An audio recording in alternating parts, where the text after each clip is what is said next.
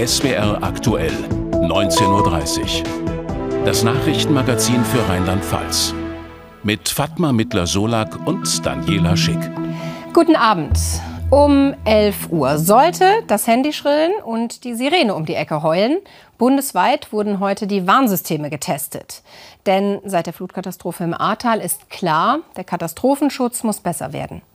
Beim letzten Probewarntag 2020 lief allerdings alles schief. Und wie war es heute in Rheinland-Pfalz? Darüber sprechen wir gleich mit Innenminister Ebling. Zuerst schaut David Kerzes auf die Mobilfunkwarnungen. Lautes Getöse und dieses Mal nicht nur per Sirene. Der Probealarm um 11 Uhr sollte viele Handys schrillen lassen.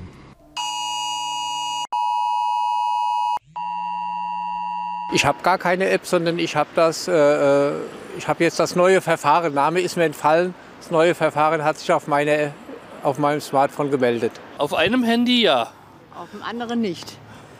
Also von der Seite her hat es uns etwas gewundert. Das ja. Vodafone-Handy hat eine Meldung gebracht, das Telekom nicht. Handy hat angeschlagen, ich habe es zweimal bestätigt und hat funktioniert, ja. Einige bekamen diese Warnmeldung nicht, sie nahmen es aber mit Humor. Er ist sehr enttäuscht, dass es nicht funktioniert ich hat. Ich bin enttäuscht, dass es bei ihm nicht funktioniert hat, aber ja. ich bin froh, dass ich im Falle eines atomaren Erstschlages sicher wäre. Gucken Sie mal, ob Sie eine Meldung gekriegt haben. Definitiv nein. Und jetzt? Und jetzt packen wir Geschenke ein. Warum einige Mobilfunkgeräte stumm blieben, muss noch ausgewertet werden. Eine Ursache ist bereits bekannt. So hatten viele Nutzer zwar eine Warn-App installiert, allerdings die Mitteilungsfunktion nicht aktiviert. Beim heutigen Warntag wurde ein sogenannter Warnmix erprobt, um möglichst viele Menschen so schnell wie möglich zu erreichen. Dazu zählten auch Warnmitteilungen über das Radio. Auch hier lief nicht alles nach Plan. Ich war also völlig überfordert, ja. Auf einmal fängt hier alles an zu piepen und äh, ich habe noch gar keine rote Meldung auf meinem, auf meinem Verkehrsmonitor. Also von daher, ich bin gespannt, wann das nachrutscht. Der Grund? Die Warnmitteilung wurde zu spät über die Newsticker verschickt. So konnte der SWR Verkehrsfunk die Warnmeldung erst mit Verspätung ausstrahlen. Amtliche Gefahrendurchsage. Heute findet der Warntag 2022 mit einer bundesweiten Probewarnung statt. Es besteht keine Gefahr für die Bevölkerung und kein Handlungsbedarf. Wer die Warnmeldung auf seinem Handy nicht bekam, kann das auf der Homepage des Bundesamtes für Bevölkerungsschutz melden. Das Feedback ist wichtig, um alle Lücken im Warnsystem aufzudecken. Ja, Handywarnungen waren das eine, Sirenen das andere. Im Kreis Neuwied setzten die Verantwortlichen dazu noch auf Lautsprecherdurchsagen, damit Bürgerinnen und Bürger im Ernstfall auch wissen, was genau passiert ist und wie sie sich zu verhalten haben. Michael Häusler war in der Verbandsgemeinde Asbach dabei und hat geschaut, wie es dort funktioniert hat. Einsatzbesprechung am Warntag. Tim Wessel und seine Kollegen von der Freiwilligen Feuerwehr aus Asbach fahren heute mit fünf Fahrzeugen durch die Straßen der Gemeinde, um ihre neue mobile Lautsprecheranlage zu testen. Nochmal ein Hinweis, das Fahrzeug bleibt stehen, die Warndurchsage wird komplett abgespielt und dokumentiert und danach wird wieder weitergefahren. Die Lautsprecheranlage ist zum ersten Mal im Einsatz. Über sie können verschiedene Warntöne, aber auch vorbereitete Durchsagen abgespielt werden. Das soll dabei helfen, dass es im Ernstfall schneller geht. Es kann sein bei einem Großbrand, dass Fenster und Türen geschlossen werden müssen. Es gibt eine Durchsage, dass ein äh, Stromausfall aktuell vorliegt, dass der Notruf ausgefallen ist, dass ein Bereich evakuiert werden muss. Also wir haben hier für die verschiedensten Einsatzszenarien entsprechend Texte vorbereitet, die wir dann im Einsatzfall dann auch schnell ziehen können und schnell warnen können. Die Feuerwehr in Asbach hat die Texte der Warnmeldungen extra professionell einsprechen lassen, um sie so verständlich wie möglich zu machen. Dies ist eine Probe der Lautsprecherwarnungen in der Verbandsgemeinde Asbach. Neben den mobilen Lautsprecheranlagen soll in der Verbandsgemeinde Asbach und im gesamten Kreis Neuwied auch ein neues Sirenennetzwerk aufgebaut werden. Für 3,5 Millionen Euro ist geplant, 160 digitale Sirenen anzuschaffen. Wir werden die ersten 25 Sirenen im Laufe des kommenden Jahres hier installieren, insbesondere in den Bereichen, wo Hochwassergefährdung angesagt ist und dann in den nächsten Jahren die entsprechenden anderen Regionen. Das ist ein Kraftakt, was in den letzten 30, 40 Jahren zurückgebaut wurde. Können wir nicht innerhalb von fünf, sechs Monaten wieder errichten, aber wir sind dabei. In Asbach wollten die Feuerwehrleute heute vor allem herausfinden, ob und wie gut die Menschen mit den Durchsagen erreicht werden. Das habe gut funktioniert. Auch erste Feedbackmeldungen haben wir schon bekommen. Also die Bürgerinnen und Bürger hier in Asbach haben es sehr gut verstanden. Die Durchsagen wurden sehr deutlich und klar verstanden. Also letztendlich unsere Vorplanungen haben gezeigt, dass es hier zum Erfolg gegangen ist. Auf ihrer Internetseite hat die Freiwillige Feuerwehr auch ein Formular eingerichtet. Hier können Anwohner jetzt ihre Meinung zum neuen Warnsystem äußern. Ja, ganz gleich, ob mit Sirene oder Handy. Lücken im Warnsystem sollte es natürlich nicht geben. Und deshalb fragen wir nach beim Innenminister von Rheinland-Pfalz, Michael Ebling. Guten Abend. Hallo, guten Abend. Ja, fangen wir mal mit den Handywarnungen an. Manche hatten die Warnung am Handy, einige hatten sie nicht. Das haben wir gerade im Beitrag gesehen. Wir haben auch im Kollegenkreis rumgefragt. Da hatten tatsächlich auch die einen oder anderen keine Warnung am Handy. Also wie kann das sein, dass das nicht bei jedem geklappt hat? Na, das kann zum einen tatsächlich am Anbieter liegen. Wir wissen von der Unterschiedlichkeit, dass Anbieter auch von Problemen in bestimmten Regionen gesprochen haben. Das kann am Handy liegen, nämlich wenn man zum Beispiel ein zu altes Handy hat. Es kommt schon ein bisschen auf die Versionen an. Und es kann auch noch mal daran liegen, dass man in seinem Handy unter Umständen die Warnfunktion nicht angeschaltet hat. Das ist ein Thema, das man bei den Einstellungen findet. Also insofern, es gibt Voraussetzungen. Dafür gibt es solche Tage. Nämlich, wenn ich jetzt weiß, ich habe nichts bekommen, dann sollte ich der Frage ganz schnell nachgehen und mit vielleicht ein paar Kniffs auch dafür sorgen, dass es nicht mehr passieren kann. Aber eigentlich kann es doch nicht sein, dass ich erst meine Einstellungen verändern muss, bevor ich wirklich gewarnt werde. Im Ernstfall ist das ja entscheidend. Also ist das vielleicht gar kein ja, tragfähiges Warnsystem? Es ist auf alle Fälle ein Mix, der, äh, der macht es jetzt im Moment aus. Wir haben das erstmal Cell Broadcast. Das ist schon ein gewaltiger Fortschritt, dass ich, ohne dass ich eine App brauche, es überhaupt aufs Handy bekommen kann. Gab es jetzt das erste Mal. Wenn es kommt. Wenn es kommt. Und vielleicht üben wir es an als solchen Tag, um es auch dann zu schaffen, dass es überall ankommen kann. Das gilt natürlich auch für die Netzbetreiber, die da auch nochmal nachsteuern müssen. Aber es geht ja nicht nur um diese Nachricht auf dem Handy. Es geht auch um Sirenenwarnmöglichkeiten. Es geht auch natürlich um Apps. Es geht letztendlich darum, dass wir erreichen müssen, dass auf welchem Weg auch immer ein Signal zumindest bei jedem Bürger, bei jeder Bürgerin ankommt. Also schauen wir auf die Sirenen. Zum Teil waren die gut hörbar, aber mancherorts waren die auch etwas schwach. Müssen noch weitere Sirenen installiert werden? Und wenn ja, zahlt die das Land? Auf alle Fälle müssen weiter Sirenen installiert werden. Es gab eine Zeit, da wurden Sirenen demontiert. Der Kalte Krieg war vorbei, man hat irgendwie gedacht, braucht man nicht mehr.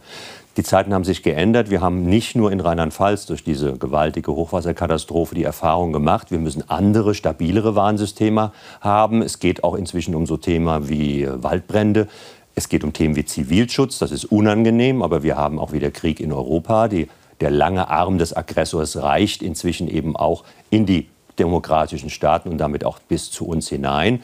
Und deswegen werden wir auch wieder ähm, Sirenen brauchen. Sie werden auch schon nachgerüstet. Das Land fördert sie, der Bund fördert sie. Und wir wollen natürlich gemeinsam diese Lücken jetzt in Zukunft schließen. Aber Kreise und Kommunen sind dafür zuständig. Kritiker sagen, das Land sollte daran, denn es sollte überall ein gleicher Schutz und eine gleiche Dichte an Sirenen herrschen. Also sollten Sie es auch finanzieren? Äh, die Land, das Land finanziert mit, auch in den nächsten Jahren weiter mit. Das sieht auch der nächste Doppelhaushalt Haushalt schon wieder vor. Aber in der Tat ist es erstmal eine Zuständigkeit der Kommunen. Das ist übrigens auch nicht neu, die besteht schon seit Jahren in dieser Frage. Und wir sehen auch, dass die Kommunen ja etwas tun. Es gibt inzwischen auch Städte, immer mehr, die sich jetzt schon beteiligt haben, Verbandsgemeinden, Landkreise. Aber es ist noch eine Menge zu tun und auch das wird signalisiert. 30 Kommunen sind jetzt schon dieses Jahr dabei. Ich sage ganz klar, nächstes Jahr müssen das noch mal mehr werden. Denn 2000 sind insgesamt, also nächstes Jahr dann noch mit mehr Beteiligung. Aber ganz sicher, ich fand, das lief heute schon wirklich ordentlich bis gut. Aber wir wollen natürlich sehr gut sein, ist noch was zu tun. Sagt der Innenminister. Danke. Danke. Ja, der Winter steht vor der Tür und der Krieg in der Ukraine geht weiter. Die jüngsten russischen Angriffe auf das ukrainische Stromnetz treffen die Bevölkerung hart. Viele tausend Menschen müssen in der Eiseskälte ohne Strom auskommen. Deshalb macht sich morgen ein LKW aus Mainz auf den Weg in die Ukraine. Geladen hat er unter anderem Schlafsäcke und größere Geräte. Mehr von Golo Schlenk. 70 dieser Dieselgeneratoren sollen schon Anfang nächster Woche in der Ukraine ankommen. Allein mit diesem Gerät könnten zwei bis drei Haushalte mit Strom versorgt werden. Aber auch Heizungen, Ultraschallgeräte und Rollstühle werden gespendet. Insgesamt sollen sich morgen Vormittag 30 Paletten auf den Weg in die Ukraine machen. Wir müssen jetzt wieder was tun. Und jetzt heißt Wärme für die Ukraine. Das ist die Botschaft und das ist auch das alles, was hier steht, das, was wir hier alles vorfinden. Es ist anders als im Sommer, da haben wir Lebensmittel geschickt. Und jetzt geht es um Wärmeunterstützung. In der Ukraine ist inzwischen die Kälte angekommen. Gestern schneite es nicht nur in der Hauptstadt Kiew. Und der echte Winter kommt erst noch, mit erwarteten Temperaturen weit unter dem Gefrierpunkt. Natalia Buchholz vom ukrainischen Verein Mainz unterstützt die Hilfslieferungen. Sie hat erst vor kurzem ihre Eltern im Kriegsgebiet besucht. Ich habe erlebt, dass bis 18 Stunden pro Tag haben die Leute keinen Strom gehabt. Und das ist echt hart, weil äh, Heizung funktioniert nicht, auch äh, Wasserpumpe funktioniert nicht und viele Sachen, die so allgemein für allgemeines Leben wichtig sind. Seit Kriegsbeginn organisierte das Netzwerk der Ukraine-Hilfe Mainz 20 Hilfstransporte im Wert von insgesamt einer Million Euro. Diesmal soll die Hilfe vor allem Kindern zugutekommen. Wir haben äh, ganz viele Waisenkinder, die nicht mehr im Waisenhaus leben können, sondern in Familien sind. Das heißt, da hat eine Familie plötzlich statt drei Kindern acht oder neun und die müssen alle versorgt werden. Für die Kinder in der Ukraine haben sich die Helfer etwas Besonderes einfallen lassen. Weil dort der Nikolaustag erst in zehn Tagen ansteht, schicken sie 1000 Schokoladen-Nikoläuse auf die Reise. Mit Folgen des Ukraine-Kriegs und der Energiekrise für die BASF in Ludwigshafen beginnen die Kurznachrichten mit Fatma Mittler-Solak. Ja, die BASF hat wegen den steigenden Gaspreisen in den letzten drei Monaten an all ihren Standorten 30 Prozent weniger Gas verbraucht. Laut Konzern wurden dafür unter anderem die Anlagen technisch umgerüstet. Aus Kostengründen seien auch einige Anlagen stillgelegt worden. Am Standort Ludwigshafen etwa die Produktion von Ammoniak für Düngemittel. Das kauft der Konzern am Weltmarkt ein mittlerweile. Die Chemiebranche im Land kämpft aktuell mit den starken Auftrags- und Produktionsrückgängen. Ursachen sind vor allem die stark gestiegenen Energiepreise. In den Chemieunternehmen sank die Produktion von Januar bis Oktober um rund 11 Prozent und liegt damit auf dem niedrigsten Stand seit fünf Jahren. Zudem gehen immer weniger neue Aufträge bei den Unternehmen ein. Die Chemieverbände sprechen von einer alarmierenden Situation. Ein Stellenabbau stehe jedoch noch nicht an. Die chemisch-pharmazeutische Industrie ist eine starke, gut aufgestellte Branche, äh, die auch händeringend Produktionspersonal braucht und weiter sucht. Gleichzeitig trifft uns die Energiekrise mit voller Wucht. Äh, wir haben wirklich eine extrem schwierige Situation. Äh, ich kann nichts ausschließen, aber unsere Firmen werden bis, solange es nur irgendwie geht, Personal halten. Wegen der vielen schwer erkrankten Kinder stoßen auch in Rheinhessen die Arztpraxen und Kliniken an ihre Grenzen. Am Klinikum Worms ist die Kinderklinik nach eigenen Angaben am Rande der Kapazität. Das Diakoniekrankenhaus in Bad Kreuznach meldet, dass es voll ausgelastet ist. Auslöser ist offenbar das sogenannte RS-Virus, das die Atemwege befällt. Es fällt auf Parkplätzen auf und natürlich im Verkehr. Die Autos werden immer größer. Kleinwagen dagegen sieht man seltener. Und wenn, dann sind es ältere Modelle. Denn immer mehr Autohersteller nehmen ihre Minis aus dem Programm. Und das hat Konsequenzen für Leute, die in der Stadt wohnen, für Fahranfänger und Fahranfängerinnen und auch für Pflegedienste, denn auch die sind meist in kleineren Autos unterwegs. Mehr von Luca Schulz. Die Vorteile der Flitzer der Johanniter liegen auf der Hand. Klein und wendig. Ideal für den Stadtverkehr in Pirmasens und vor allem perfekt für jede Parklücke. Das weiß Pfleger Nico Frenzel zu schätzen. Er sitzt täglich im Auto und weiß, je größer die Autos, desto lästiger die Parkplatzsuche. Sein heutiger Begleiter, ein Opel Corsa. Mit dem K, Ford K wäre es jetzt wahrscheinlich einfacher, weil der halt ein bisschen kleiner ist. Hier ist halt immer noch das Problem, dass halt das Bocce so hoch ist, dass man den nicht auch noch mitnimmt. Manchmal sind Parkplätze da, manchmal sind halt gar keine mehr da. Das ist dann halt, dann fahrt man halt eher zwei Runde um den Block und hofft, dass halt nochmal vielleicht was frei wird. Besonders beliebt bei den Johannitern sind die ganz kleinen, wie zum Beispiel der von Nico Frenzel erwähnte Ford K. Doch als Neuwagen gibt es den nicht mehr. Auch den etwas größeren Ford Fiesta oder den Renault Twingo wollen die Hersteller nicht mehr produzieren. Schon jetzt wird es immer schwerer, Kleinwagen zu ordern. Zum einen ist es eben schwieriger, weil die Auswahl geringer wird an wirklichen Kleinstwagen. Und wir nutzen die eben überwiegend für die mobilen Dienste, die eben von Haus zu Haus unterwegs sind, ob es in der Pflege ist, in der hauswirtschaftlichen Versorgung. Und das ist für uns schon ein Problem, wenn wir auf immer größere Fahrzeuge umsteigen müssen. Doch was haben die Autohersteller gegen die kleinen Autos? Wie so oft geht es ums Geld. Die Entwicklung, die Weiterentwicklung und die Anpassung an gesetzliche Vorgaben ist bei Kleinfahrzeugen aufwendig und kostspielig, ohne dass man realistischerweise davon ausgehen kann, mit der Produktion und dem Verkauf dieser Fahrzeuge seine Kosten zumindest amortisieren zu können. Und dann wären da noch die Produktionspläne für Elektromobilität. Opel Karl und Adam wurden schon eingestampft, weil sie nicht E-tauglich sind. Für die Johanniter in Pirmasens sind E-Autos aber ohnehin unpraktisch. Doch auch für private Autofahrer bedeutet dieses Modellpalettentuning, dass Autofahren noch teurer wird. Wir wollen das Thema mit dem SWR-Mobilitätsexperten Thorsten Link vertiefen.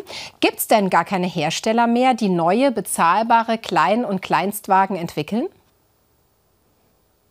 Auch die gibt es schon noch. Das sind vor allen Dingen die Autohersteller, die sich bisher auch äh, vor allen Dingen mit Klein- und Kleinstwagen beschäftigt haben und gar keine größeren Modelle im Angebot haben. Aber auch dort gilt ähm, das, was in der ganzen Automobilindustrie gerade sich verändert. Ähm, Kleinstwagen äh, sind für die Hersteller tatsächlich ein Problem. Das liegt einfach daran, dass man ähm, einmal politisch äh, künftig ähm, die neuen Abgasnormen erfüllen muss. Das erfordert sehr ambitionierte technische Eingriffe und Maßnahmen. Und ähm, hinzu kommt, dass natürlich auch der Trend zur kompletten Elektrifizierung der Fahrzeugflotten auch die Kleinwagen natürlich teurer macht.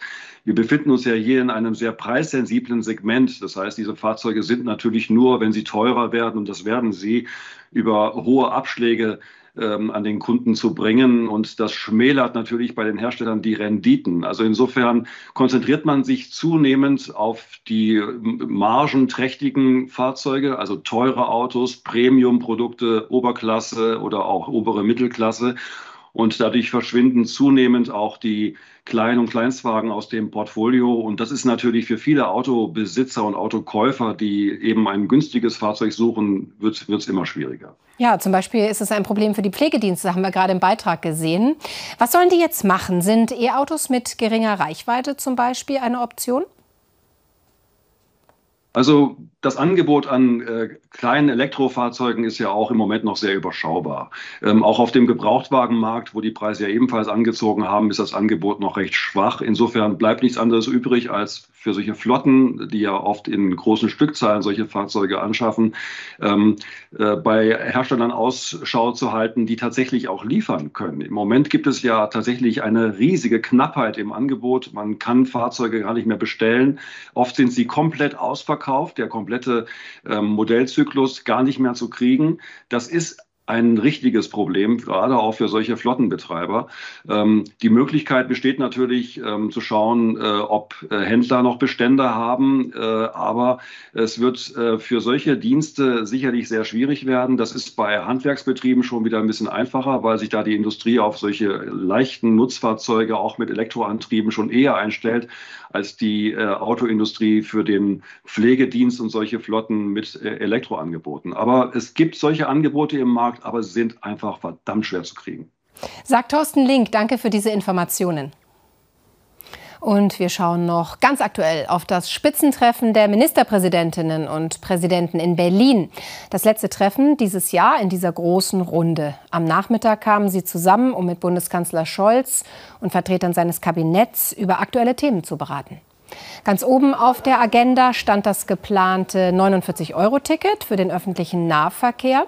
Schon im Vorfeld des Spitzentreffens hatten die Länder den Bund ja aufgefordert, mehr Geld für das Vorhaben bereitzustellen. Und weiteres Gesprächsthema war eine Elementarpflichtversicherung, um zum Beispiel Unwetterschäden wie an der A abzusichern. Georg Link live aus Berlin. Gerade lief die Pressekonferenz noch, vielleicht läuft sie auch noch. Das hat hier alles nach hinten verschoben. Zunächst mal zum 49-Euro-Ticket. Das beschäftigt die Bund-Länder-Runde. Was gibt es dazu Neues? Also die Pressekonferenz ist vor zehn Minuten oder sowas äh, zu Ende gegangen.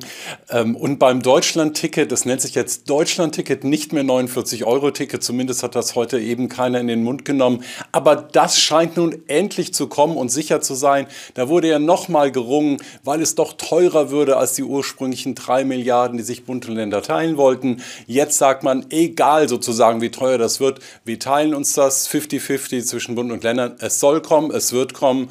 Ende März, Anfang April, kein Aprilcharts. Also wahrscheinlich zum 1. April kriegen wir dieses Deutschland-Ticket, wo man dann überall bundesweit im Nahverkehr äh, die Züge und die Bahnen, Busse benutzen kann. Und das soll jetzt mit Hochdruck passieren. Also da scheint es nun wirklich endlich diesen Durchbruch gegeben zu haben. Und das hat wohl auch eine Weile gedauert. Ja, bleiben wir noch mal beim Nahverkehr. Da gehen die Länder ja bisher unterschiedlich mit der Maskenpflicht im ÖPNV um. Konnten Sie sich denn bei dem Treffen auf eine einheitliche Linie einigen? Das wird genauso bleiben. Äh, einzelne Bundesländer haben sich ja davon verabschiedet, Rheinland-Pfalz nicht, ähm, mit, wie der äh, Gesundheitsminister von Rheinland-Pfalz sagt, mit guten Gründen. Also, da haben wir den Flickenteppich, da können, konnten sich die Länder nicht einigen, da gibt es keine Einheitlichkeit, nur im Fernverkehr, also der Bahnfernverkehr, da gilt die Maskenpflicht bis im Frühjahr und sonst geht jeder, jedes Land seinen eigenen Weg. Ein Thema, das gerade nach der A-Flut diskutiert wurde, die Elementarschadensversicherung. Kommt denn die Einführung einer Pflichtversicherung? Auch das ist eher ein Trauerspiel, weil da war man schon mal so weit, dass man gesagt hat, wir wollen das. Und auch die Justizminister der Länder, auch der äh, Justizminister von Rheinland-Pfalz, Herbert Mertin, hat gesagt, das wollen wir und das ist eigentlich so gut wie, sicher, dass das jetzt kommen kann. Und jetzt hat wohl der Bundesjustizminister der FDP, Herr Buschmann, gesagt, nee, äh, da habe ich aber Bedenken dagegen. Äh, da gab es eine harte Spitze von dem nordrhein-westfälischen Ministerpräsidenten, der gesagt hat, aha, dann meint die FDP anscheinend, der Staat soll dann alles bezahlen, wenn solche Katastrophen passieren wie im Ahrtal. Ähm, da haben die Länder noch mal sehr deutlich darauf gedrängelt, dass doch es eine Pflichtversicherung geben muss, sodass dann alle versichert sind und auch alle Versicherungen sagen müssen, okay, wir müssen euch auch versichern, liebe Bürgerinnen und Bürger. Ähm, mal gespannt, wie es da weitergeht. Das bleibt ein unendliches Thema mit der Botschaft, bitte vor der nächsten Katastrophe, dass sowas sein muss und kommen soll. Ja, danke, Georg Link, live aus Berlin. Und jetzt machen wir weiter mit Kurznachrichten. Fatma. Der Tod eines psychisch kranken Mannes bei einem Polizeieinsatz am Mannheimer Marktplatz hat wohl ein juristisches Nachspiel für zwei Beamte. Die Staatsanwaltschaft wolle Anklage erheben, das berichtet die Rheinpfalz. Einem Gutachten zufolge seien die beiden Polizisten für den Tod des 47-Jährigen Anfang Mai verantwortlich. Einem der Polizisten werde in der Anklage vorgeworfen, er sei mit überzogener Härte vorgegangen. Der zweite werde beschuldigt, seinen Kollegen nicht gebremst zu haben. Die Staatsanwaltschaft will sich erst am kommenden Montag äußern. Zu lebenslanger Haft ist ein 21-jähriger Mann in Mainz wegen des Mordes an seiner Nachbarin verurteilt worden. Der Angeklagte wurde vor dem Mainzer Landgericht wegen Mordes in Tateinheit von Raub mit Todesfolge schuldig gesprochen. Der Mann hatte im April seine Nachbarin in deren Wohnung mit mehreren Messerstichen getötet. Danach hatte er ihr Auto gestohlen und war nach Nordhessen geflüchtet. Dort konnte ihn die Polizei festnehmen.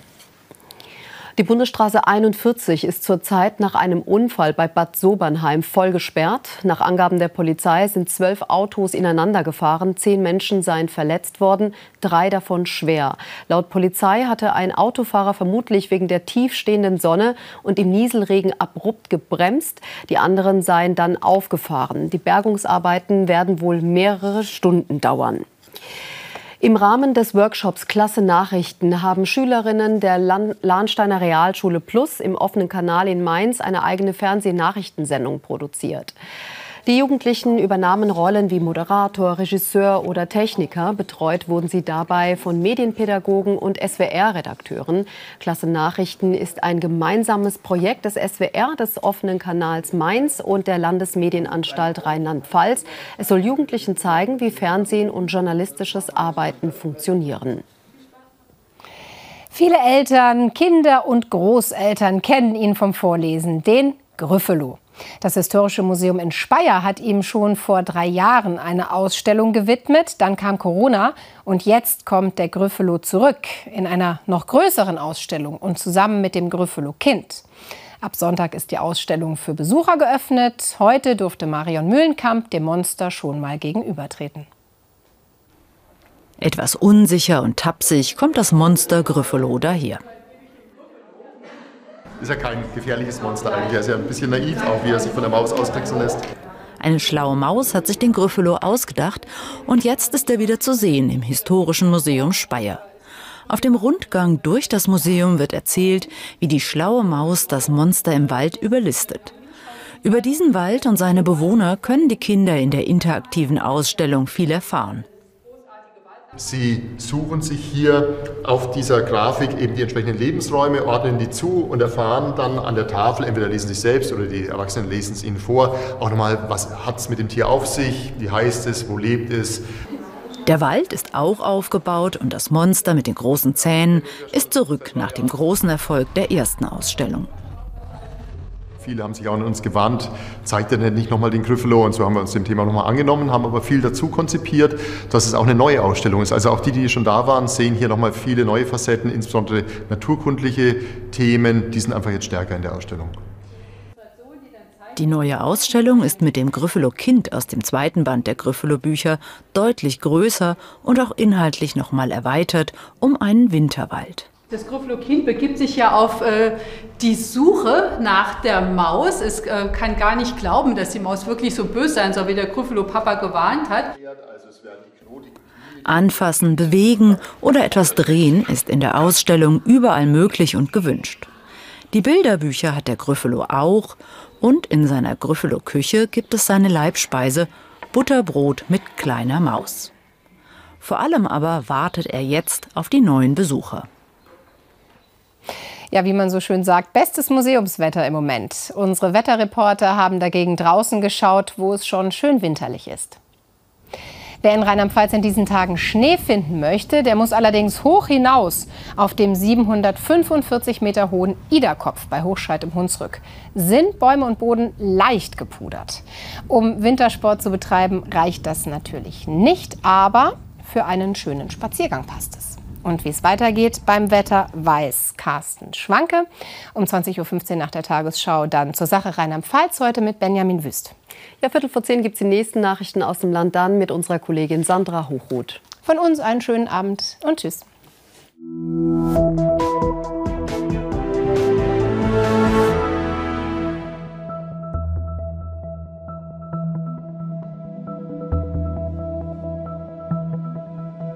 Einen schönen guten Abend, herzlich willkommen zu den Wetteraussichten für Rheinland-Pfalz. Kurz zur Großwetterlage. Wir liegen so ein bisschen zwischen den Tiefdrucksystemen. Zum einen tummeln sich viele eher winterliche, schneefallbringende Tiefdruckgebiete über Skandinavien. Und dann haben wir Tiefdruckgebiete von Portugal, Spanien bis hinüber nach Norditalien. Wir sitzen, wie schon gesagt, dazwischen. Das führt aber dazu, dass wir vor allem die kältere Luft aus Norden bekommen. Und das sehen wir hier am 15-Tage-Trend von Mainz. Von Tag zu Tag gehen die Höchsttemperaturen nach unten. Und zu Wochenbeginn werden wir es wahrscheinlich oft mit einer Dauerfrostwetterlage zu tun haben. Schon am Sonntag beginnt das Ganze, dass auch tagsüber die Temperaturen nur noch selten auf über 0 Grad ansteigen werden. Und damit schauen wir auf die Nacht. Es ist meistens trocken, zum Teil lockern sich die Wolken auf, dann bildet sich etwas Nebel und es wird schon wieder verbreitet ziemlich kalt. Die Temperaturen liegen morgen früh bei Tiefstwerten zwischen minus 5 und örtlich plus einem Grad. Morgen Vormittag dann ein Mix aus Sonne und Wolken, anfangs auch neblig trüb, aber im Verlauf des Tages wird sich der Nebel auflösen und dann geht es immer wieder mit ein paar Wolkenlücken weiter. Das heißt, wir können durchaus Glück haben und etwas Sonnenschein erhaschen, aber es bleibt eben immer wieder auch bewölkter. Die Temperaturen im Bergland minus 1 bis minus 2 Grad. Auch tagsüber leichter Frost, sonst nur wenig über 0 Grad. Der Wind kommt aus Nordost. In den nächsten Tagen wird es, wie gesagt, kälter und ab Sonntag ist dann häufiger auch leichter Schneefall möglich. Ihnen noch einen schönen Abend.